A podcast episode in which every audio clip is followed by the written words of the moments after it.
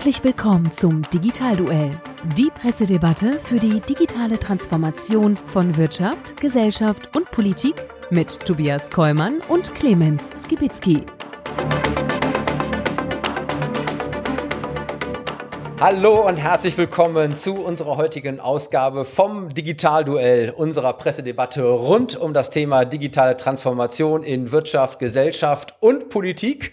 Und mein Name ist Tobias Kollmann und mit mir gemeinsam im Ring ist wie immer Clemens Kwitzki.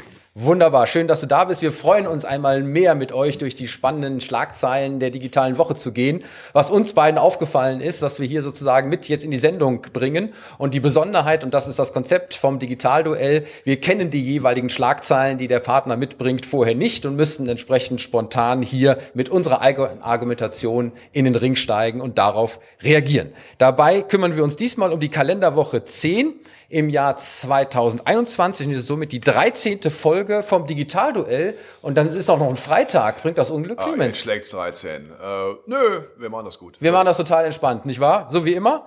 Und äh, wir haben mal wieder die Location gewechselt, lieber Clemens, und sind hier. Ja, wo sind wir denn eigentlich und mit wem sind wir hier? Erzähl mal. Wie man auf YouTube sieht, äh, ja, eine andere Location. Wir sind zu Gast bei Thomas Schau von der Telekom AG. Aber wenn man sich hier so umschaut, wird man sehen, das ist nicht äh, die Telekom. Sieht nicht nach Telekom aus. Nein, wir sind in Düren und er wird nachher erklären, warum das so ist. Äh, Telekom müssen wir nicht vorstellen, aber äh, Thomas ist eben auch beim C-Netz. C-Netz ist der Union, den Unionsparteien nahestehender Verein für Digitalpolitik, glaube ich, heißt es. Also verantwortungsvolle Digitalpolitik. Jede Partei hat ja so seine, äh, seine Vereine dazu. Was ich gut finde, wir sind gespannt, was er uns nachher dazu zu erzählen hat. Ich auch und ich habe die Vermutung, es könnte heute durchaus eine politische Sendung werden rund um das Thema Digitalisierung. Ich bin ganz gespannt. Aber wie immer machen wir am Anfang einen kleinen Rückblick auf Themen, die wir schon in der Sendung hatten und äh, schauen, wie die weitergegangen sind. Und äh, ich habe direkt am Anfang eine Meldung aus der Süddeutschen Zeitung. 10. März, Corona sorgt für Digitalisierungsschub in Deutschland. Das haben wir auch sehr, sehr intensiv diskutiert, auch in der letzten Sendung. Aber es gibt hier eine spannende Aussage, die hat mich wieder ein bisschen stutzig gemacht, lieber Clemens, weil wir auch immer wieder gesagt haben, was passiert eigentlich nach Corona? Und bleibt dieser Gewöhnungseffekt? Und äh, da sind die Befragten skeptisch, ob der Digitalisierungsschub von Dauer sein wird. 57 Prozent gehen davon aus, dass die Änderungen zwar nachhaltig sind, aber 42 Prozent erwarten, dass die Wirtschaft nach der Pandemie genauso weitermacht wie zuvor. Also ich sag mal etwa Hälfte, Hälfte. Ich finde, das ist erschreckend viel, oder? Ich glaube, das ist ziemlich viel Wunschdenken dabei und die Wirtschaft deswegen nicht wieder genau weitermachen können wie zuvor, weil jetzt eben dieses kollektive Erlebnisleben da ist, das wir angesprochen haben, dass alle wissen, worüber wir reden. Das heißt, die werden nicht mehr vollkommen zurückfahren, die werden sich raussuchen, ob digitale Prozesse besser sind und vor allen Dingen, weil natürlich die, äh, die Gewöhnungsmacht der Kunden sie dazu zwingt. Wir haben das ja besprochen mit C&A-Verkauf über Zalando, Online-Zugänge und, und, und. Ja. Es wird nicht sein wie vorher. Ich komme da gleich nochmal drauf zurück, äh, aber äh, im Hinblick auf die Behörden und Ämter sieht es übrigens noch etwas Ja, schlimmer da- okay, aus im Hinblick auf die dann, Erwartung. ja. Da sind es tatsächlich über die Hälfte. 53 Prozent rechnen damit, dass die nach der Pandemie das Rad zurückdrehen und so analog weitermachen wie zuvor. Ja, es wäre schrecklich und wir haben eine Bevölkerung, die leider auch echt da nicht protestiert. Wir lassen da Sachen mit uns machen. Das ist wirklich Wahnsinn. Dann hast du angesprochen, ähm, wir hatten mal das Thema Douglas in der Sendung und dass die die realen Läden zumachen äh, zugunsten des Online-Shoppings. Ähm, L'Oreal habe ich jetzt gefunden, am 9. März in der W&V äh, kommt dem Ganzen hinterher und will es jetzt auch digital revolutionieren. Und äh, äh, 2019 machte das E-Commerce-Geschäft bei L'Oreal 16 Prozent aus. Jetzt ist es über ähm, Corona auf 27 Prozent gestiegen. Und äh, deswegen kommt jetzt die Aussage, wir setzen unter anderem verstärkt auf Social und Live-Shopping. Das, was wir auch in der letzten Sendung hatten und investieren in den Aufbau einer Dateninfrastruktur. Denn wir wollen in Zukunft 80 Prozent der Kunden-Touchpoints digital gestalten. Ja, kann ich das gleiche sagen wie Douglas. Das hätte ich erwartet 2012 oder 2013, nicht erst 2021 damit anzufangen, weil natürlich viele Felder schon bestellt sind. Kann ich nur sagen, gutes Gelingen, das wird wohl nicht weniger werden, denn die Kunden sind schon weiter als die Unternehmen, in Deutschland zumindest. Ja, aber immerhin, da passiert was, ja, Ja, und wir prima. werden das weiter äh, verfolgen. Und dann haben wir uns ja immer angeschaut, äh, was so mit den Regierungen versus den großen digitalen Plattformen los ist. Äh, Australien mit Facebook, ähm, Indien mit Twitter. Ähm, jetzt kommt Russland. Ja. Russland verklagt Google, Facebook und Twitter. Warum? Weil eben dort äh, Aufrufe zu verbotenen Kundgebungen stattgefunden haben, ähm, nämlich von Regierungskritikern, ähm, Stichwort Nawalny. Und man hat eben diese Dinge nicht rechtzeitig und schnell genug gelöscht. Und deswegen äh, hat jetzt der russische Staat die Plattform verklagt, halte ich fest, in Höhe von vier Millionen Rubel. Und das sind umgerechnet? Keine Ahnung. 45.400 Euro. Ich würde mal sagen, Au, da, da, wird Facebook nicht besonders wir, Angst haben, da oder? Da werden die ja zittern, glaube ich. Nein, aber man sieht ja daran wieder ein Problem, was wir ja schon mal hatten. Ähm, äh, die haben ja in dem Gesetz, ich habe das auch gesehen die Woche, äh, dass sie gesagt haben, ja, da geht's ja auch, ihr habt kinderpornografische Dinge nicht gelöscht. Da wo jeder sagen würde, ja, klar müssen die dem nachkommen, aber es geht natürlich auch im Gesetz um eben verbotene Kundgebung. Und damit sind wir dem Problem, was wir, glaube ich, mit Daniel Attala bei Pixum auch besprochen haben. Äh, das, es gibt so Dinge, da wird jeder zustimmen, das muss gelöscht werden, aber eben in, in anderen Kulturen, anderen Ländern ist eben das eine Terrorismus, was im anderen Opposition ist. Also da werden wir, äh, haben die weltweiten Plattformen äh, da eben keine eindeutige Handlungsfolge und keine eindeutigen Partner auf der anderen Seite. Das wird noch ein riesen gesellschaftliches Problem werden. Meinungsfreiheit an der Stelle ähm, versus äh, äh, politisches Interesse und äh, auch das werden wir natürlich weiter verfolgen. Aber bevor wir jetzt richtig in die heutige Sendung äh, einsteigen, würde ich sagen, präsentieren wir wie immer unsere unseren Sponsor und sagen herzlichen Dank für die Unterstützung.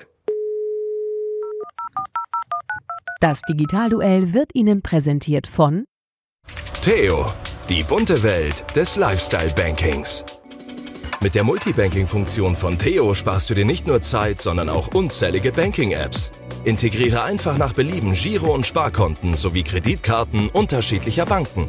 Führe wie gewohnt alle Transaktionen durch und behalte mit nur einer Plattform deine kompletten Finanzen stets im Blick. Mehr Banking in einem geht nicht. Theo, die bunte Welt des Lifestyle-Bankings. Ja, und an dieser Stelle der Hinweis, äh, dieser Sponsoren-Slot ja, wird frei äh, ab unserer Osterpause. Wenn also jemand von euch da draußen Interesse hat, unseren kleinen Podcast, der inzwischen ja doch auf weit über 60.000 Aufrufe bei YouTube gekommen ist und über 14.000 Aufrufe im Audiobereich, dann meldet uns äh, doch an der Stelle eure, äh, euer Interesse über unsere Webseite, über das Kontaktformular oder direkt an einen von uns beiden, lieber Clemens. Und dann würden wir uns freuen, wenn äh, ein Unternehmen von euch uns sozusagen ab April an der Stelle unterstützt. So, und damit steigen wir ein. Lieber Clemens, ich habe die erste richtige Schlagzeile für dich. Und zwar aus dem Handelsblatt. Zehnter, dritter. Und äh, es äh, geht um Spanien. Aha. Ole. Kein Urlaub? Kein Urlaub, sondern um einen Warenhauskonzern, nämlich El Corte Inglés. Ich hoffe, ich habe das richtig ausgesprochen, denn der möchte gegen Amazon antreten. Und zwar ähm, hat der natürlich auch festgestellt, dass Corona nicht nur auf der einen Seite, sondern E-Commerce insgesamt immer weiter auf dem Vormarsch ist. Und die hängen natürlich jetzt genauso fest in ihren realen Warenhäusern, wie das bei uns Galeria Karstadt Kaufhof tut. Und da haben die jetzt aus der Not eine Tugend gemacht. Denn jetzt erstmal zu der Struktur. Ähm, der Sp spanische Familienkonzern besitzt knapp 90 Warenhäuser im ganzen Land. 80 Prozent der Spanier wohnen höchstens 40 Autominuten von einer Filiale entfernt. Und was machen die jetzt? Die sagen, wir öffnen unsere gesamte Logistik, unsere gesamten Läger, unsere gesamten Warenhäuser für Online-Anbieter. Und die können dort Verkaufsflächen äh, buchen, die können über die Logistik äh, dieser Warenhauskette die Bestellungen abwickeln, die können vor Ort äh, für Click und Collect anbieten, die können aber auch entsprechend Lieferdienste durch das Warenhaus in Anspruch nehmen. Und jetzt halte ich fest, dadurch ist äh, dieser spanische Warenhauskonzern in der Lage, innerhalb von zwei Stunden zu liefern, während es Amazon nur in 24 Stunden schafft.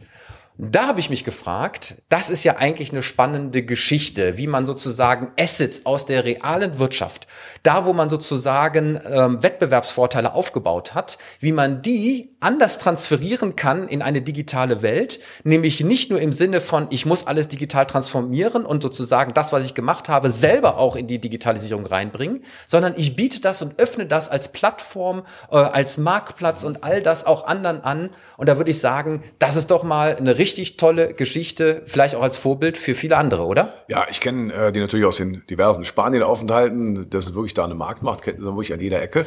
Aber ich finde es wirklich einen spannenden Ansatz, weil das natürlich äh, äh, vor allen Dingen eins zeigt, dass die etablierten Player vielleicht zu spät, aber vielleicht auch noch nicht zu spät, eben verstehen, dass Digitalisierung oder digital vernetzte Zeitalter auch viel mit Kooperation und neuer Kooperationsbereitschaft zu tun hat. Dass man eben gelernt hat, dass es nicht ein Anbieter gegen den anderen, sondern wir haben eben Sharing-Elemente und Partizipationselemente bei den Dingen, die wir gut können. Und natürlich ist das, ist das clever, wenn man sagt, da werden viele andere sein, die werden diese Logistik nicht aufbauen können. Und dann machen wir eine Plattform und haben dann nicht nur unsere Produkte, nicht nur unsere Marke, äh, Finde ich, find ich einen spannenden Ansatz. Müsste ich mir natürlich genau anschauen, sag mal, wie leistungsfähig ich die halte, dann auch den Zugang zum Kunden dorthin zu bringen. Weil das ist ja was jetzt, wir hatten ja eben das mal Beispiel gesprochen mit Zalando und C&A und so weiter. Die Kundenbeziehung in die Online-Welt ähm, zu verlängern, das ist ja, wo es meistens dran gehapert hat, was Amazon äh, eben anders gemacht hat. Und da musst du auch dran arbeiten. Aber von dieser Seite von Logistik her zu kommen, das ja auch eine Eintrittsbarriere ist, das wäre natürlich eine clevere Sache vor allen Dingen ja mal die grundsätzliche Idee, ähm, selbst erobertes Terrain mit den Quadratmetern in den Innenstädten jetzt dahingehend zu öffnen und diesen eigentlichen Wettbewerbsvorteil äh, auch dann Online-Startups und auch anderen Online-Anbietern zur Verfügung zu stellen. Ist das vielleicht äh, die Lösung für das Problem des Sterbens des normalen Handels in unseren Innenstädten? Ja, das ist ja das Problem. Die haben das zu viel zu lange als zwei Welten gesehen. Online oder offline. Anstatt zu sagen, was ist der Vorteil, den, Online, den Offline-Händler hatten? Sie haben Menschen vor Ort, Sie haben Infrastruktur vor Ort und das in digitale Welt zu verlängern. Jetzt sieht man natürlich in Amerika, sehen wir es ja schon stark. Jetzt hat ja auch der, letzte Woche die Schlagzeile, glaube ich, gehabt, auch mit Amazon, äh, dass sie jetzt eben auch ihre Supermärkte nach Europa ausdehnen. Die kommen aus der Online-Welt und gehen in die, mit ihren Vorteilen in die Offline-Welt. Jetzt müssen die anderen endlich mal in die andere, von der anderen Richtung das richtig schlagen. Nur da fehlte ihnen bisher die Kompetenz für ähm, digitale Daten, für Online-Marktzugänge und, und, und. Und the race is on. Also das sind die, die alten Player sind ja nicht hoffnungslos verloren. Ich, wir hätten früher anfangen sollen, aber den Versuch würde ich mal wagen, dass die eben da neu kooperieren. Gut.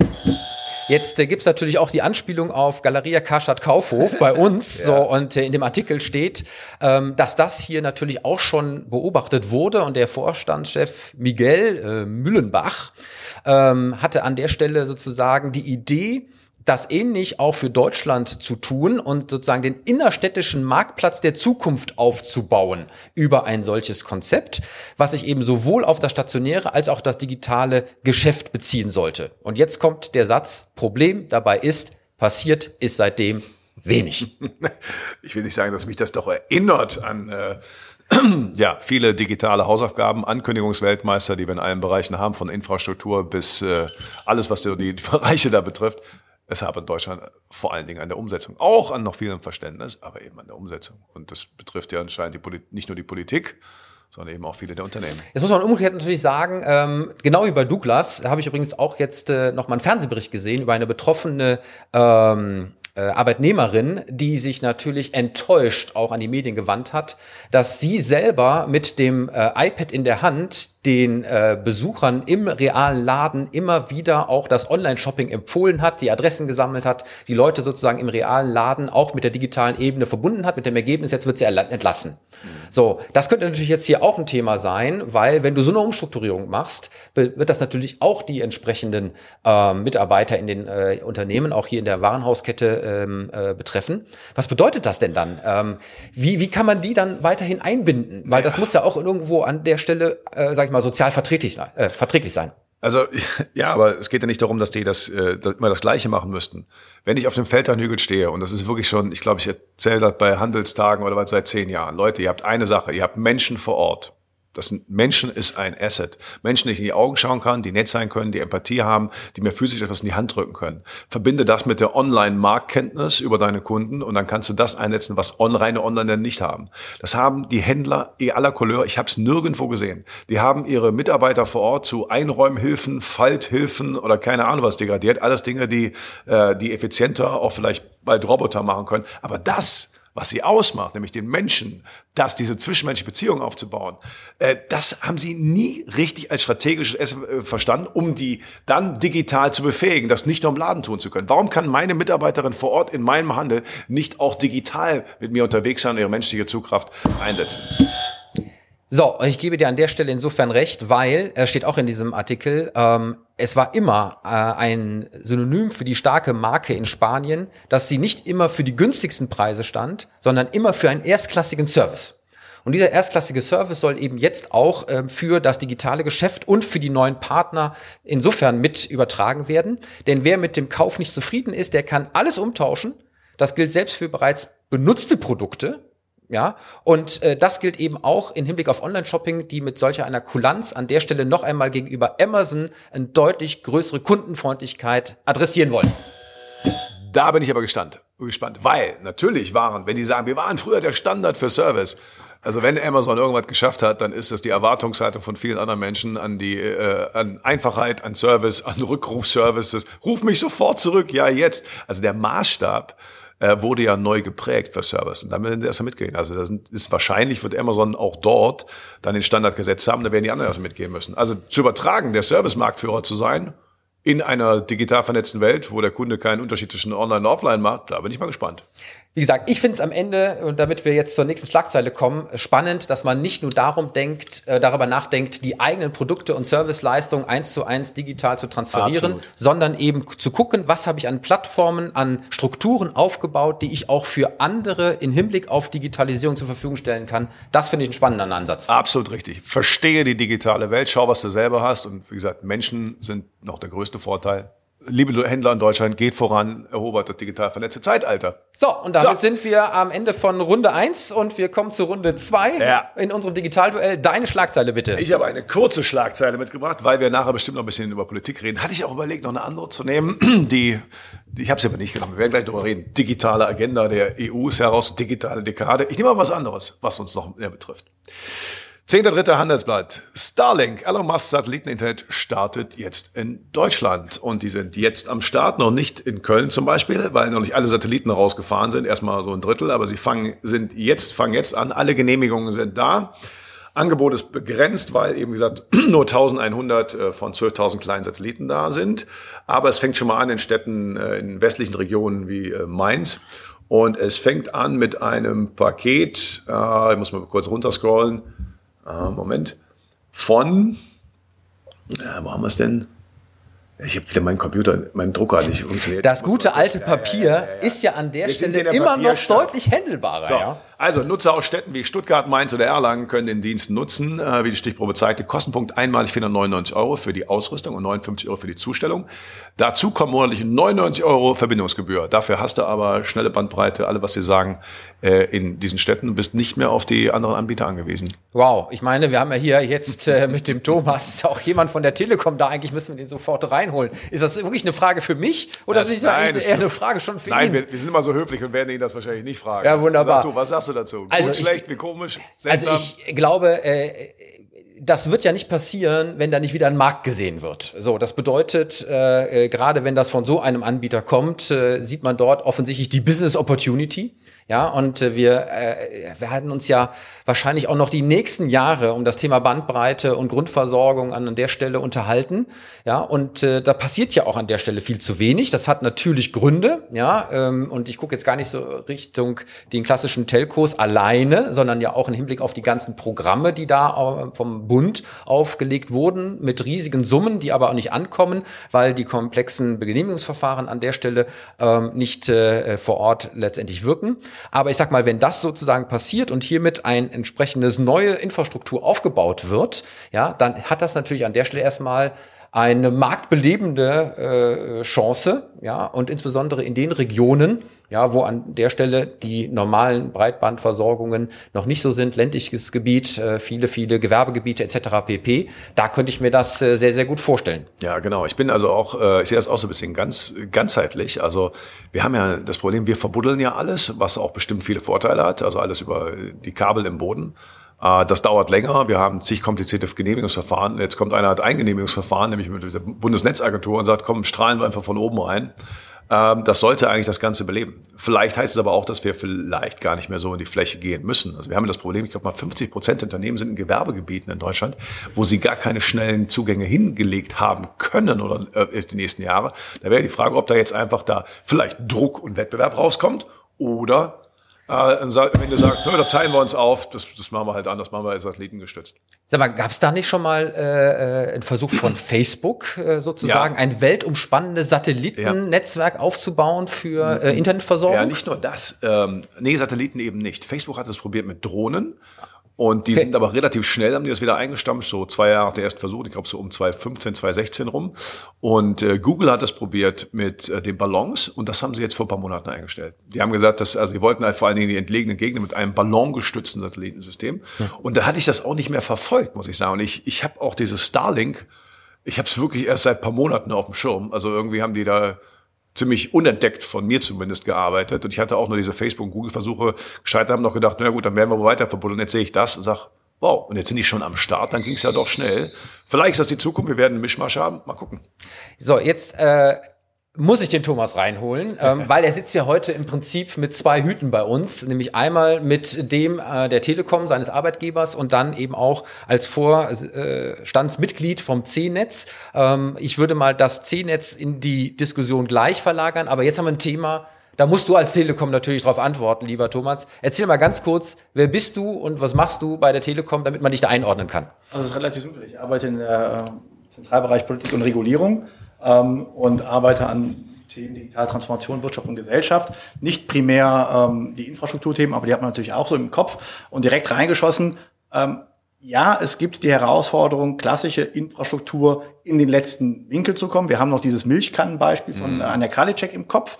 Ähm, gleichzeitig glaube ich persönlich, dass wir in Deutschland äh, vielleicht nicht das große Flächenproblem haben wie in größeren zersiedelten Flächenstaaten, wo wir alternative Funktechnologien brauchen, bis hin zu Satellitentechnologien.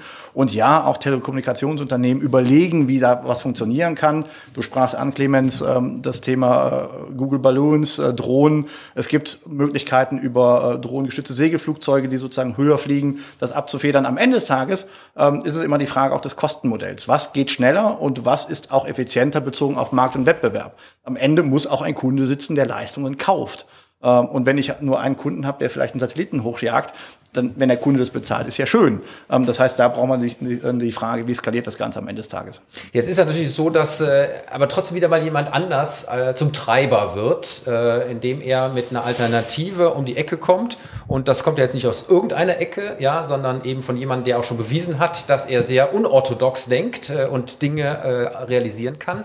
Ähm, warum immer nur von außen der Challenger, der an der Stelle dann für Bewegung sorgt? Ich glaube gar nicht, dass es immer nur der Challenger von außen ist. Drehen wir das Bild mal rum. Ähm, gucken wir uns mal den Mobilfunkmarkt in den USA an. Da kam der Challenger von außen, es war T-Mobile, es war die Deutsche Telekom, die vor Jahren dort zum Verkauf stand äh, und durch Schuspe und Manager-Know-how den Spieß rumgedreht hat und angefangen hat, so, wir sind jetzt nicht mehr Kaufsobjekt, sondern wir sind Jäger. Äh, wir jagen die etablierten AT&T und Verizon. Das ist also immer nicht nur sozusagen von außen nach innen, sondern wir können das Spiel auch umdrehen. Äh, gleichzeitig, gleichzeitig. Aber da war es ein Telco im Telco-Markt. Klar, Telco im Telco-Markt, aber wenn der Markt schon sehr, sehr gesättigt ist und sozusagen Spektrum verteilt ist, auf einmal äh, einer da reingrätschen kann, dann ist das auch irgendwo disruptiv, weil der Markt ist gesättigt. Ähm, dass ähm, man versucht, als Infrastrukturbetreiber die besten Infrastrukturen anzubieten, hat dann natürlich die äh, wirtschaftliche Implikation. Wir sind vor Jahren sind wir belächelt worden, als wir als Telekom gesagt haben, wir wollen äh, mit dem äh, Thema Vectoring eine Infrastruktur pimpen. Und alle haben gebrüllt, ja, wir brauchen Glasfaser, wir brauchen Glasfaser. Und fanden das total doof. Jetzt Pandemie stellen wir fest, hm, diese Infrastruktur läuft. Dampfer läuft. Ein Satz, bevor du draufhaust. Ja. Heute, heute sagen wir, Moment, jetzt sind wir soweit in der, in der Marktnachfrage, dass wir viel stärker nur noch Glasfaser fokussieren können. Was machen jetzt die Kabler? Die sagen, oh, wir haben das dickere Kupferkabel, wir wollen kein Glasfaser mehr. So, das heißt, wir haben eine Umkehrung der Debatte und die Frage, die sich stellt, Machen wir wieder die Idee, in zehn Jahren brauchen wir irgendein Infrastrukturziel oder schaffen wir eine Ausbaulogik, die am Bedarf wächst? Das hilft natürlich äh, dem privaten Nutzer auf der Schwäbischen Alb, ohne da jetzt sozusagen eine Region abzustempeln, äh, der Netflix äh, flüssig gucken will äh, und äh, nicht über Breitbandversorgung verfügt, nutzt gar nichts. Äh, und dem ambitionierten Mittelständler in irgendeinem äh, Gewerbegebiet äh, im Sauerland, äh, was nicht ordentlich erschlossen ist, auch nicht. Ja? Die würden jetzt sagen, wenn so ein Angebot kommt, und das rechnet sich auch für uns, ja, ja her damit und super. Ich glaube, ich glaube auch, dass ähm, Unternehmen wie die Telekom dann auch ihre Strategie überlegen, ob über ein gutes Partnering wird man auch entsprechende Produkte anbieten kann oder dass sie eigene Technologien mitentwickeln können. Ich glaube in der Tat an der Stelle ähm, dass Wettbewerb durchaus belebend sein kann. Aber ich bin momentan der festen Überzeugung, das wird keine komplette Alternative sein zu dem, was wir, was wir jetzt an Glasfaser schon etabliert haben.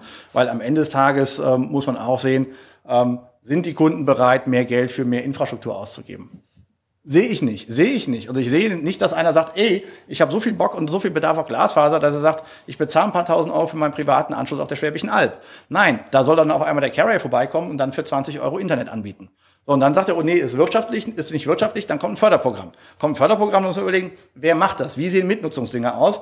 Äh, und wir haben in den letzten Jahren eine Förderkulisse, die dahin geht, dass die Idee privat vor Staat nicht mehr überall funktioniert. Auch Diskussion um irgendwelche Gigabit-Ziele als Anspruch führt nicht dazu, dass wir schnell in den Ausbau kommen. Privat vor Staat als Leitbild Deckelung von Infrastrukturförderung, zum Beispiel auf zwei Milliarden, um dann zu sagen, so Leute, geht in den Wettbewerb und übrigens Kunden, wenn ihr es haben wollt, ihr müsst es dann auch nachfragen.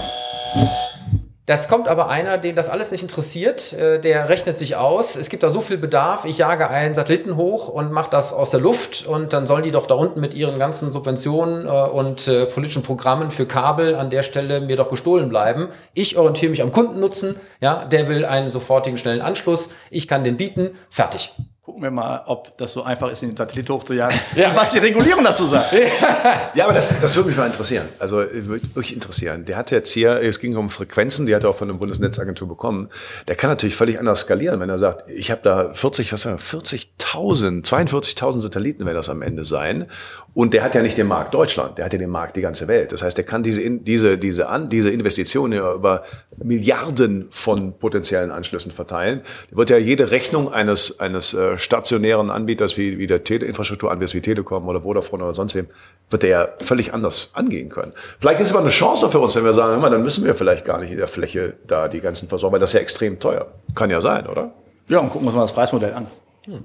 Ja, bisher stand da 99 Euro pro Monat würde sagen, für äh, Gewerbebetrieb, wenn das ein Gewerbetarif ist, äh, äh, hey.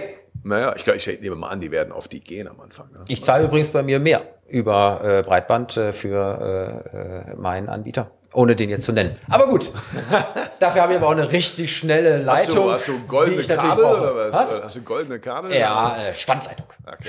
Das Zauberwort heißt Standleitung. Lieber Thomas, äh, damit darf ich dich sozusagen äh, jetzt auch richtig reinholen, denn äh, du hast uns ja auch eine Schlagzeile mitgebracht ja. für unser Digitalduell, die wir hier diskutieren wollen. Und von daher, hau rein. Was hast du für uns angedacht? Auf T3N gestern ähm, eine App für ein Stück Normalität. Die Luca-App wird Open Source. Jetzt ist das Thema Kontaktnachverfolgungs-Apps nicht sozusagen erst seit dieser Woche im Gespräch, ja. aber dieser Zusatz wird Open Source. Ähm, spannende Sache, ähm, die Luca-App wurde dafür kritisiert, dass sie eben nicht Open Source ist und dass man nicht reingucken kann, was passiert mit den Daten wirklich. Das war einer der Hauptdiskussionspunkte. Und jetzt gehen sie hin, haben sie am Mittwochabend, glaube ich, angekündigt, zu sagen, ah, wir machen jetzt bis Ende März Open Source. Und das Spannende ist aber noch nicht mal Luca, sondern das Ökosystem, was sich schon etabliert hat. Wir haben in Deutschland so Pi mal Daumen 20 Kontaktnachverfolgungs-Apps, ähm, die regional verteilt sind äh, und versuchen jetzt Gastro-Checks und sowas alles zu machen. Und dann kommt halt eine, eine Viralnummer nach dem Motto Smudo steht, steht im, äh, bei Anne Will oder auch im November bei Maischberger äh, und dealt und kriegt jetzt in Mecklenburg-Vorpommern und macht und tut. Und dann entsteht jetzt eine spannende politische Diskussion bei den Ministerpräsidenten. Ja, mache ich jetzt neben der Corona Warn App, die ja einen anderen Use Case hat, der Use Case von Corona Warn App ist ja nicht Bekannte werden informiert, sondern Unbekannte werden informiert, irgendwo Zufallsbegegnungen. Aber die diskutieren darüber, ob sie jetzt Zentrallizenzen einkaufen sollen für die Luca App als den einen Anbieter für Kontaktnachverfolgung, obwohl wir 20 Anbieter haben, die sagen, Recover aus Köln zum Beispiel, die sagen, hey, wir sind in der Fläche so viele, äh, lasst uns doch ein Gateway bauen, das interoperabel ist und äh, miteinander funktioniert. Und da ist eigentlich das Spannende aus einer ökonomischen Perspektive.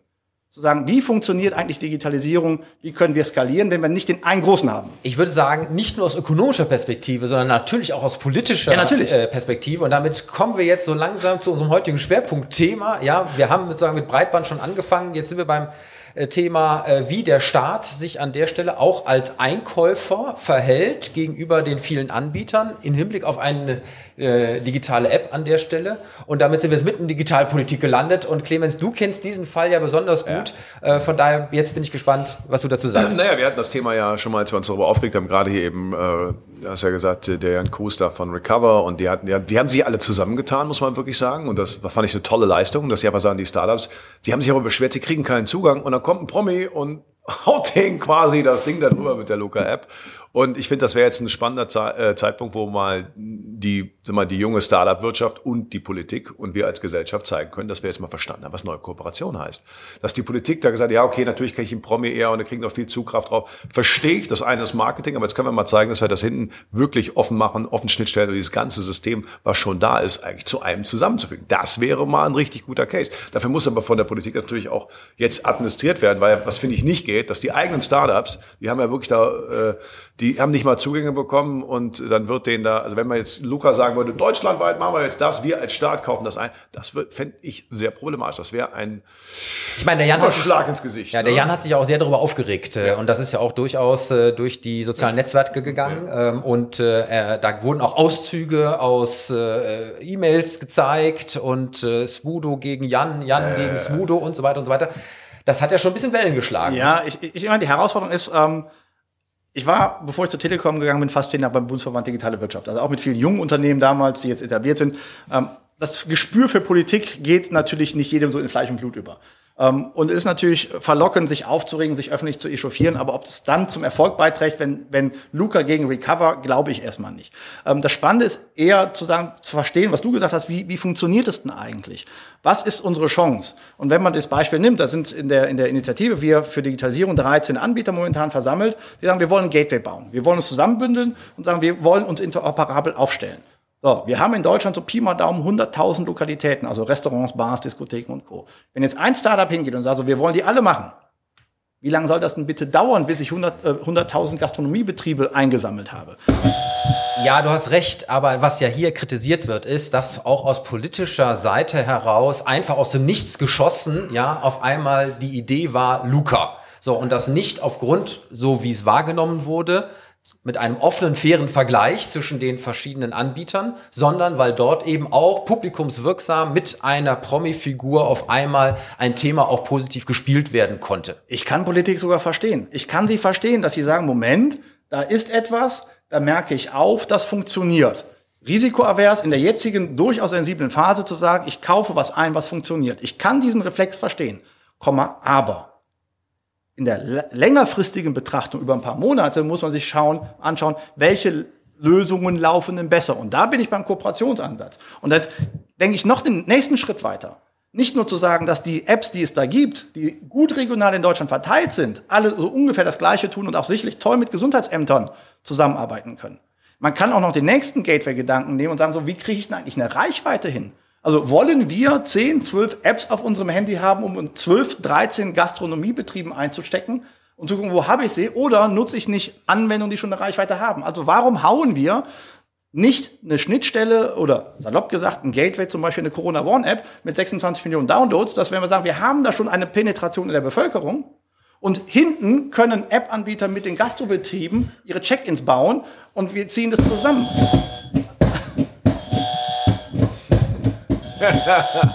Thomas, jetzt äh, bitte nicht falsch verstehen, das ist jetzt nicht gegen dich persönlich, aber ähm, weil du Corona-Warn-App gesagt hast und das ist ja sozusagen ja ein Produkt der Telekom, ja.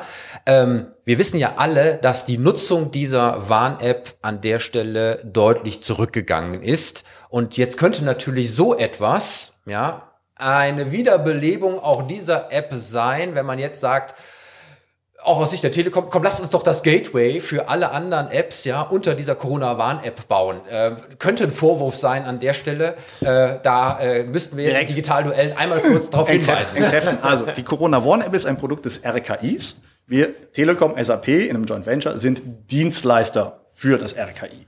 Das dann, wenn du sauber ziehst, einmal Okay. sauber ziehen.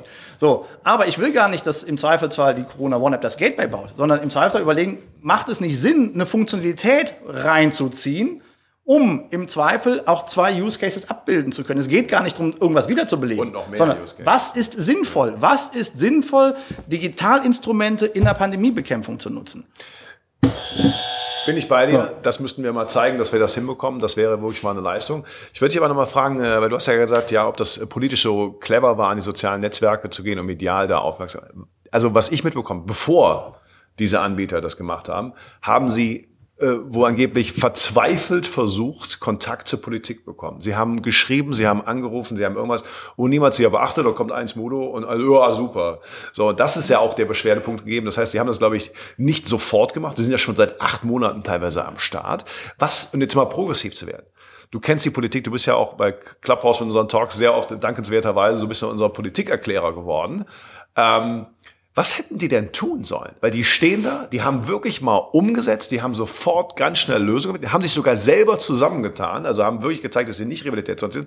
Wie können wir die Brücken bauen, dass die Politik das eher wahrnimmt und diese Dinge versteht? Weil das ist eigentlich so das, für mich das zentrale Thema, auch bei der Thematik, die du gerade diskutiert hast, dass die Politik nicht nur anschreibt, wenn medial was kommt, sondern dass einfach die Wege da besser werden, dass da mehr Verständnis, dass die direkter werden. Also wenn man, wenn man sich das anschaut, ähm, Smudo als Beispiel, ist ja auch durchaus über Jahre schon ein politischer Mensch. Das heißt, er ist jetzt nicht erst seit gestern, dass er sagt, ich habe eine App und gehe zur Politik. Das heißt, er ist schon auch politik gesellschaftlich engagiert über viele Jahre. Das heißt, etablieren sich auch Zugänge, die irgendwo entstehen. Ähm, und letztlich glaube ich, dass Digitalunternehmen oder auch alle Unternehmen politischer werden sollen. Also nicht nur, dass sie rausbrüllen und wir sind unzufrieden, sondern sich engagieren, teilhaben auch an einem Diskurs. Ähm, und jetzt haben wir die Herausforderung mit der Corona-Lage, dass Zugänge etwas schwieriger sind. Ich weiß, die, die äh, Recover-Sportsfreunde waren auch bei den lokalen Abgeordneten. Normal ist der Weg, man baut sich die Netzwerke über die Abgeordneten auf und, und äh, dringt dann sukzessive nach oben vor. Ähm, da haben wir, glaube ich, in der jetzigen Situation so ein disruptives Moment mit öffentlicher Kommunikation. Das geht dann mal ein bisschen schneller. Ähm, aber auch da ist dann die Frage, ist es für den, wenn ich von der Politik was will, ist es ein gutes Signal, sich Social Media technisch mit, der, mit dem Wettbewerber zu fetzen oder suche ich dann trotzdem noch verschärfte Zugänge?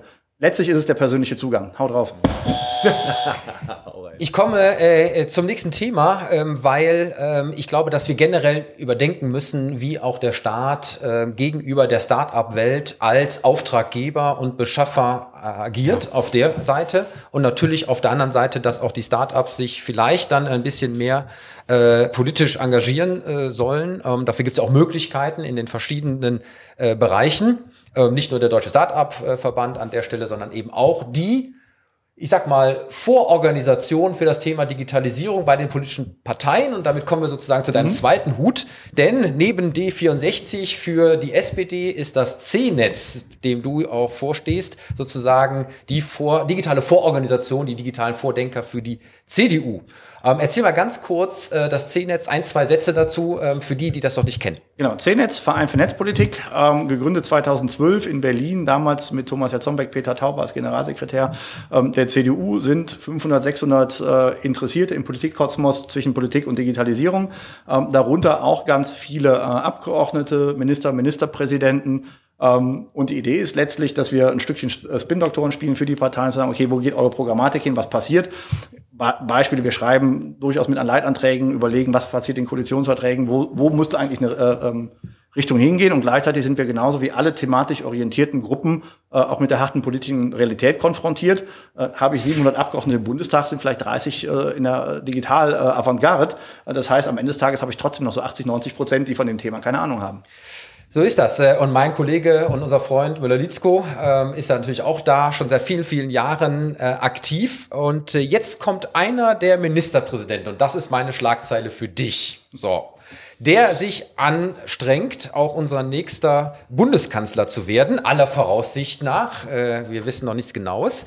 Aber äh, du kennst ihn ja auch persönlich sehr gut. Wir sind hier in Nordrhein-Westfalen und es geht selbstverständlich um Herrn Laschet, der in T-Online äh, zitiert, äh, aber ursprünglich in einem Interview für die Welt am Sonntag Folgendes gesagt hat. In der Bundesrepublik laufe vieles schlechter als der Rest der Welt denke.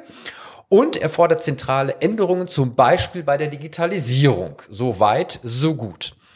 Er möchte, dass bei der nächsten Bundesregierung nicht wie bisher viele Stellen für die Digitalisierung des Landes zuständig sind. Nötig sei im Bund eine Konzentration auf ein Digitalministerium mit einer Querschnittszuständigkeit.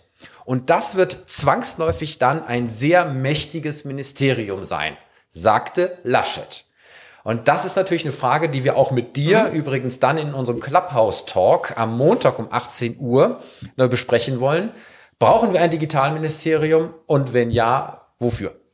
Also erstmal alle, die wir seit Jahren netzpolitische Diskussionen hatten und ich weiß noch, äh, Tobi, wir hatten eine im Startplatz in Düsseldorf ähm, vor der Landtagswahl. Wollen wir ein Digitalministerium für NRW fordern oder brauchen wir was anderes? Haben wir uns diskutiert und gefetzt und haben gesagt, naja, wissen wir eigentlich nicht. Also du sagst ja, ich sagte nein. So, jetzt aber ist der breite Konsens äh, der Verbände und der netzpolitischen Community von 2017 gewesen, wir brauchen ein Digitalministerium. Also wäre es von uns schon mal selten blöd, wenn wir sagen, nee, brauchen wir auf einmal nicht mehr. Also wir müssten jetzt eigentlich schon selber sagen, ja klar brauchen wir das. Hatte ich damals schon recht.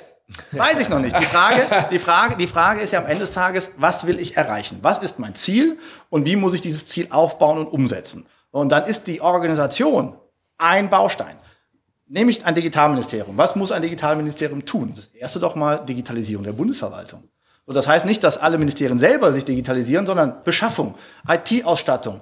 Wie sehen die Prozesse der Verwaltung aus? Also da mal vordenken und reingehen. Und dann natürlich nicht ein Digitalministerium, das dazu führt, dass die anderen nur noch die analogen Fachministerien sind, sondern auch überlegen, wie funktioniert denn eigentlich ein kooperatives Regieren? Also nicht zu sagen, da gibt es ein Vetorecht vom Fachministerium, sondern nee, Co-Entscheidungsmomente schaffen. Das heißt, es ist nicht einer allein zuständig, sondern es müssen zwei einen Weg beschreiten. Die einen haben die Fachlichkeit des Themas und die anderen die Digitalexpertise. Und da entsteht dann ein Spin draus. Und ja, natürlich ist ein solches Ministerium stark und mächtig und wird übrigens dann auch politische Begehrlichkeiten bei allen erzeugen, die dann an einem potenziellen Koalitionstisch sitzen werden. Nur um äh, für die äh, Zuhörer und Zuschauer das einmal kurz einzuordnen. Ähm, es gibt mehrere Debatten, nämlich einmal Landesebene, Bundesebene ja. ähm, und dann die Frage vertikaler Ansatz, horizontaler Ansatz, äh, nämlich im Sinne von, brauchen wir ein eigenständiges neues Ressort als Digitalministerium, was gleichberechtigt mit dem entsprechenden Budget und den Entscheidungsfähigkeiten am Kabinettstisch sitzt auf Bundesebene. Darum geht es jetzt hier an der Stelle. Und auf Landesebene gab es immer die Diskussion, brauchen wir da auch ein eigenes Ressort oder reicht es dort nicht, wenn es das beispielsweise angedockt an einem von schon vorhandenen Ministerium, oftmals das Wirtschaftsministerium gibt, mit einer koordinierenden Stelle dann in äh, den Staatskanzleien etc. pp. Jetzt muss ich einhaken. Wir hatten das Thema ja natürlich auch schon mal besprochen, immer wieder mal, weil das ist ja eine, seit Jahren. Super Wahljahr, hallo. Ja, aber es, jetzt, also die, die entscheidende Ausgestaltung, und Thomas Bemerkung äh, bringt mich gerade dazu, ist ja ein starkes Ministerium. Und du hast gesagt, Bundesverwaltung Digitalisierung. Ehrlich gesagt, das ist für mich eine nebensächliche Aufgabe. Ein starkes Digitalministerium wäre sowas wie ein Finanzministerium. Das heißt, der, der sagt, wir machen hier Standortpolitik, wir machen ein Standortentwicklungskonzept für das digitale Zeitalter, dann natürlich enge Abstimmung mit Wirtschaftsministerium, mit allem anderen, um dann zu sagen, nee, ihr könnt euch hier nicht wehren gegen, sondern ihr müsst das schon, ihr müsst die, diese Leitlinien mit veranschauen. Weil wir es ja gerade sehen mit diesen Gesundheitsämtern. Was bis Ende Februar wollten die das, äh, wollten diese Software eingeführt haben? Da sagen einige Länder, nö, machen wir nicht. Das muss einfach weg. Da geht es nicht. Hier geht es um digitalen Strukturwandel. Das ist doch mehr als die Digitalisierung der Bundeswehr. Soll ich für dich drücken? Ja, hau mal rein. also. Du kannst übrigens selber auch. Ja, aber ja, wir, wir, müssen ja. Ja, ja, wir müssen Abstand halten. Nochmal, der, ähm, der Punkt ist doch, Warum sage ich Digitalisierung der Bundesverwaltung? Der Staat als Nachfrager, der kann doch mal überlegen, wo kaufe ich denn eigentlich welche Leistungen ein? Welche Standards setze ich denn zugrunde für eine, für eine Verwaltungscloud-Infrastruktur? Wie soll das Ganze denn ablaufen? Das heißt, die Frage, soll es nur im Ministerium sein? Das ist ja nur, nur eine Antwort. Die Frage ist, wie arbeiten die miteinander? Das heißt, wenn das Ding horizontal angelegt ist, natürlich wird das stärker. Es wird aber auch komplexer. Die, die Herausforderung ist, du musst so ein Ding ja auch mal aufbauen. Das heißt, wenn jetzt eine Bundesregierung äh, sagt, ich, ja, ich bin jetzt neu im Amt, wir haben im Dezember einen Koalitionsvertrag und wir fangen jetzt mal an. Bis du so ein eigenes Digitalministerium aus den Ministerien rausgeeist hast, also die Personen mal rüber, dass sie umgezogen sind, dass sie eine Aufbauorganisation haben, dass sie als Ministerium operabel sind, ist die halbe Legislaturperiode um. Aber wir hatten ja schon Jahre Zeit. Ja, Moment, aber du kannst doch erst ja, aber liegt dann... das nicht auch an den handelnden Akteuren? Weil ja. das ist ja die nächste Frage. Ja? Wird das, wieder, wird das nur mit Politikern besetzt? Nein, nein, nein, nein, nein, nein, ein bisschen Zug Moment, Moment. Ja, für, für eine Öffnung gegenüber Praktikern, die äh, entsprechend Know-how und du kannst, haben. Du kannst aber ja jetzt nicht im, im März etwas umbauen auf einer politischen Entscheidung, die erst im Dezember oder so getroffen wird. Das funktioniert nicht. Du kannst erst umbauen, wenn die Beschlüsse da sind. So, ähm, Laschet ist das auch sehr klar. Laschet hat in, in 2017 was Cleveres gemacht. Ähm, der hat nicht vorher, wie viele Koalitionsverträge verteilen vorher so die Themen und die Themenprioritäten. Sondern die haben erst die Themen diskutiert und haben dann gesagt, wie schneiden wir es zu. Das heißt, die Verteilung, wo packen wir was hin, haben die erst am Ende gemacht, als sie gesagt haben, okay, was steht eigentlich in meinen Büchern, was möchte ich erreichen und haben dann zusortiert. Und in NRW war der Fokus bei der Digitalisierung auf Startups, Wirtschaft, Infrastruktur. Das heißt, der Schwerpunkt ist dann natürlich auch ins Wirtschaftsministerium gewandert, weil da am meisten zu tun ist. Aber Sollbruchstelle zum Beispiel zur Bildung rüber, wo natürlich digitale Bildung im Schulministerium bleibt. So.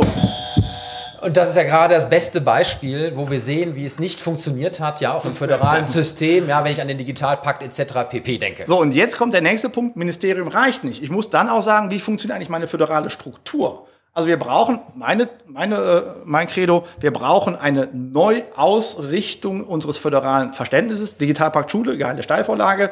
Was ist damals passiert? Ja, da wurde sich doch nicht drum gestritten, wie kriege ich die beste digitale Infrastruktur in die Fläche, sondern wem gehört welches Sandförmchen. Also die Frage, ja, der Bund darf dann aber nur Infrastrukturmittel und darf sich nicht um die Inhalte kümmern, weil das ist ja Länderhoheit. Und dann haben wir das Dilemma. Der Bund stellt Geld zur Verfügung, die über die Länder fließen sollen, die aber die Kommunen abrufen. Warum, bevor du buzzerst, warum bauen wir nicht so eine Art Marktplatz, also Amazon-Logik für Beschaffung? dass wir sagen, wir haben hier einen, einen deutschlandweiten Bedarf an Infrastruktur, an Ausstattung, bauen dafür einen Beschaffungsmarktplatz und lassen dann, lassen dann nee. die Bedarfsträger drauf. Ja, aber sorry, zu klären sofort. Wenn wir dieses neue Digitalministerium wieder nur in Richtung E-Government denken, sorry, dann werden wir die Ziele, die wir brauchen für das Thema Digitalisierung in Deutschland nicht erreichen. Und jetzt ist Clemens dran. Ja, also ich glaube, wir können ja, wirklich, können ja Jahre darüber diskutieren. Ja, tun wir auch. Alleine. Nee, aber ich finde es trotzdem sehr spannend, weil Thomas natürlich immer der, der, also wir kommen da an so als, hey Leute, macht doch einfach, ihr habt doch uns als Beirat gehabt auch. Und, er kommt aus den, Tiefen, aus den Tiefen der Politik und weiß, wie, warum da was langsam. Wir, komm, wir haben auch was ja, gemacht. Wir akzeptieren aber irgendwann ja. nicht mehr, also ich glaube auch, wir können irgendwann nicht mehr akzeptieren, die Erklärung, warum etwas nicht geht. Und deswegen müsste man natürlich viele Dinge neu denken. Ich habe noch eine Frage zu diesem Zusammenschnitt der, der Ministerien. Ich kann mich erinnern, vor rund anderthalb Jahren habe ich mal in Hessen äh, geredet, in äh, Marburg, glaube ich, oder sowas, oder Gießen. Und da war dann, äh, das war eine Veranstaltung zusammen mit der dortigen Digitalministerin. Und da habe ich die nämlich auch hinterher, haben wir noch beim Kaltgetränk zusammengestanden, hat sie mir gesagt, ja, habe ich gesagt, wie haben Sie denn, wie, wie hat das mit dem Ministerium Zusammenschnitt funktioniert? Und da hat sie gesagt, der Ministerpräsident hat mir das selber mehr oder weniger machen lassen. Ich kann das nicht beurteilen, aber sie sagte halt, der, der hat mich gefragt, was wäre denn sinnvoll? Und sie war Unternehmerin, Quereinsteigerin. Deswegen die Frage, Quereinsteigerin, geht das eigentlich? Selbst zusammenschneiden, bevor man, bevor die anderen einen erstmal lassen. Wäre das nicht ein machtvolles Initiative, also das, was gemacht werden muss. Also das heißt, das ist dann neben dem, was ich Finanzministerium, das entscheidende Ministerium neben einem Bundeskanzler, Bundeskanzlerin, wer auch immer, und sagt, so, da machen wir jetzt, ziehen wir jetzt durch. Wäre das nicht ein starkes Ministerium? Es wird in der Tat diskutiert, ob das hessische Digitalisierungsministerium nicht ein Role Model auch für Bund sein kann. Also jetzt nicht mal in Person gedacht, sondern wie es konturiert ist, ja. wie es funktionieren kann. Jetzt muss man aber sagen, äh, Bundesländer sind wichtig, aber das Skalieren sozusagen um den Faktor 10 mit Hessen, das ist nochmal eine andere Herausforderung. Ähm, und man muss schauen, wie sehen nachher die inhaltlichen Schnittmengen aus. Also sind die Koalitionspartner in ihrer digitalpolitischen Zielvorstellung relativ homogen, kriegt man so ein Spiel hin. Wenn man merkt, da sind Spannungen drin, ähm, wie wir es jetzt in der großen Koalition haben, dann sieht man, ein Ministerium, zum Beispiel Justiz und Verbraucherschutz, hat eine bestimmte Haltung, die geht gegen Wirtschaftsministerium, die geht gegen Innen gucken wir uns das Telekommunikationsmodernisierungsgesetz an. Wie lange haben die gebraucht, bis da ein zwischen den Ministerien ein Kompromiss war? Und da haben wir sozusagen ein, ein Mindset-Thema. Das kriegen wir nicht sofort aufgelöst. Ja, wir brauchen wirkmächtig, wir brauchen schnell. Nein, E-Government reicht nicht. Aber da fängt es für die Binnenperspektive an. Und dann kommt die Frage, was brauchen wir an Art von Förderkulisse? Wo müssen wir mit dem Forschungsministerium und Digitalisierung wo haben wir Fragen der Innenpolitik? Wir müssen wesentlich, wir, wir predigen alle agiles Arbeiten und, und, Strukturen in den Unternehmen da draußen. Komm, komm, komm, Politik weiter, Politik weiter. Der hat die gefragt, von außen kommt, was müssten wir denn tun? Hat sie machen lassen. Du kommst jetzt von der Binnenperspektive, was die anderen einen genau. zulassen. Und was in der Koalitionsverhandlung dann ja. vielleicht minimal möglich ist. Wie viel das nee, andersrum. Bouffier, Bouffier hat ein anderes Mindset. Mindset hat gesagt, so, ich bin nicht digital. Ich weiß, dass es wichtig ist und ich habe den Mut, es zuzulassen. Und das ist die Frage, haben wir nachher Entscheider da vorne sitzen, die den Mut haben, was zuzulassen? Und dann zu schauen, welchen Aktionsradius gibt es eigentlich aufgrund der Akteurskonstellation. Hört sich wieder Technik an, aber das ist ein ja. Zusammenspiel. Und ja, wir predigen seit 20 Jahren das nächste Jahrzehnt. Ähm, wir hatten Breitbandziele, wir hatten so tolle Ziele, die wir immer sozusagen weiter fortgeschrieben haben haben darüber aber oftmals das einfache Machen verlassen. Und deshalb kam ich eben auf dieses Thema Marktplatz. Digitalpakt Schule ist das Beispiel. Du gibst im Bund Geld aus, was hier, hier in Düren, in der Kommune ausgegeben werden soll. Und dazwischen habe ich eine Instanzenkette, die länger ist als manche Lieferkette. Eindampfen, kürzer machen, schneller machen. Liebe Yes. Leute, ich gucke auf die Armen. Uhr. Ja, ich ruder mit den Armen, weil ich gucke so ein bisschen auf die Uhr. Äh, Das ist natürlich eine spannende Diskussion und sie soll nicht zu Ende sein. Denn obwohl wir jetzt hier so langsam Richtung Ende von unserem heutigen Digitalduell kommen, nicht übrigens auf den Hinweis, dass ich am Ende noch ein ganz besonderes digitales Betthupferl für euch habe, äh, endet diese Diskussion nicht, denn sie geht weiter in unserem Nachschlag bei Clubhouse am Montag um 18 Uhr in dieser Drop-in-Audio-Chat-Community. Und äh, du wirst unser Gast sein, lieber Thomas, dort. Und äh, das Thema wird eben sein, brauchen wir ein Digitalministerium und wenn ja, wofür? Und äh, ich freue mich, wenn ihr alle damit dabei seid und äh, euch einklingt. Und äh, ich versuche mal auch jemand vielleicht von D64 noch mit dazu zu bekommen, ähm, um die Diskussion zu führen. Ähm, und äh, damit hoffe ich, dass auch die heutige Sendung sich wieder hören und sehen lassen konnte, lieber Clemens. Wann gibt es uns denn wo? Ja, aber ich würde mal kurz einblenden. Also wir werden natürlich über das Digitalministerium dann hinaus wahrscheinlich schnell kommen, weil das ist ja ein übergreifendes Thema. Ich finde es spannend, dass wir dann die ganzen, also dass, dass wir jetzt dich als Counterpart haben. Hoffentlich äh, duellieren wir uns auch nicht zu hart, aber dass wir das weiterführen müssen, weil die Diskussion ist einfach zu wichtig. So, aber du sagst, bevor dein Betthupfer kommt, wir Ja. haben an alles gedacht, aber das wird ja Sonntag früh hoffentlich da sein. Auf YouTube könnt ihr uns sehen hier und natürlich auf allen Podcast-Plattformen äh, eben zum Hören ähm, und auf www.digitalduell und Facebook und Twitter, also irgendwo. Irgendwo findet ihr uns schon. Wer uns finden will, der findet uns. Genau. Am Sonntag. Und Montag Club, Clubhouse dann. Genau. Und äh, auch diese Sendung würde natürlich nicht funktionieren ohne die Unterstützung von unseren Partnern und deswegen bedanken wir uns einmal mehr bei Gebhard Media, Deutschlands führenden und innovativen Podcast-Producer, Sherin de Bruyne, Unternehmerin und Kommunikationsexpertin mit Persönlichkeit, die unsere Stimme für das Intro und das Outro ist. Wir bedanken uns bei unserem noch Sponsor Theo, die Multibanking-App. Wie gesagt, äh, ihr könnt gerne uns unterstützen ab April. Nehmt mit uns Kontakt auf. Wir bedanken uns selbstverständlich beim lieben Thomas Schauf von der Telekom und dem C-Netz ja, für die Gastfreundschaft hier. Und wenn ihr uns mal einladen wollt zu einem Digitalduell, herzlich gerne, nehmt mit uns über die Webseite, über das Kontaktformular äh, entsprechend Kontakt auf, ladet uns ein, den frei nach den Höhnern, dann kommen wir mit allem Mann vorbei. Hurra, hurra. Genau, ihr solltet was mit Digitalisierung zu tun haben an der Stelle. Eine Zuschauerfrage könnt ihr uns auch natürlich wie immer schicken, dann an frage.digitalduell.de. Last but not least, die Titelmelodie kommt von musicfox.com. Und damit man tatsächlich bis zum Ende der Sendung dabei bleibt, habe ich neu am Ende jetzt immer ein sogenanntes digitales Betthupferl. Und das ist der digitale Picasso. Heute Morgen bei Gabor Steingart im Newsletter gewesen.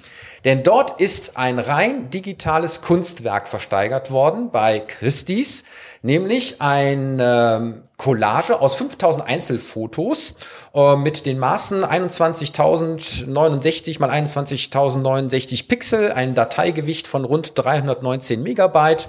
Ähm, mit Token über Blockchain so gesichert, dass man es eben nicht kopieren kann. Einzigartig kann an der Stelle ähm, nicht mehr manipuliert werden vom Künstler Beeple. Um, Originalname ist Mike Winkelmann. Und was glaubst du, zu welchem Preis dieses Kunstwerk Keine da Ahnung. versteigert wurde? Du kannst es hier nirgendwo hinhängen. Es ist nur rein eine Datei, die du hast das oder nicht hast. Das erinnert mich, wann vor 14, 15 Jahren der Typ, der dieses Bild, jedes Pixel versteigert hat, äh, irgendwie, da konntest du ein Pixel kaufen. Genau, die One Million Dollar Page war das. Genau, dann- Komm, ganz schnell. Ja, Sag eine keine- Nummer. Weiß was ich. 500.000. 500.000. Eine Mi- eine Mio. Eine Mio. 70 Millionen Dollar. Und damit darf ich die heutige Sendung beschließen mit diesem unglaublichen Aha-Effekt. Aber es gibt halt eben verrückte Dinge. Und deswegen heißt es zum Abschluss wie immer, macht es gut, macht es digital und bleibt gesund.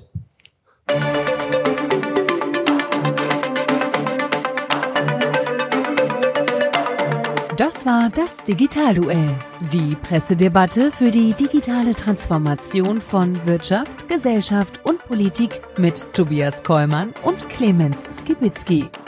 Alle Folgen dieser Sendung finden Sie auf unserer Webseite digitalduell.de, auf allen bekannten Podcast-Plattformen und natürlich bei YouTube.